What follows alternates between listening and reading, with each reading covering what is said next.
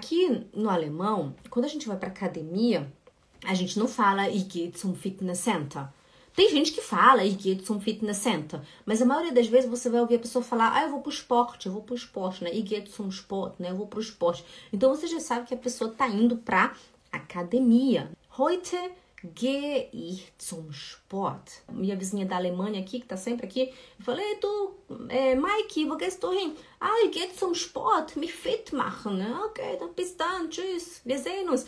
Né? Eles falam assim, tá? E não é, não é esporte, é sport, sport, ok? Sim, isso é dativo, por isso que ficou zum, né? Zum, porque é der, der Sport. Se fosse Apotheke, seria die Apotheke. Então eu falaria gehe jetzt zur Apotheke, né? Quando é feminino, é zur. Quando é masculino ou neutro, é zum. Se eu falo Supermarkt, Supermarkt é der Supermarkt. Ich gehe zum, zum Supermarkt. Se eu falo Post, Post é o correio. Então seria die Post. Ich gehe jetzt zur Post, ok? Die é zur. Das der é zum, quando é dativo, tá, gente? Dativo.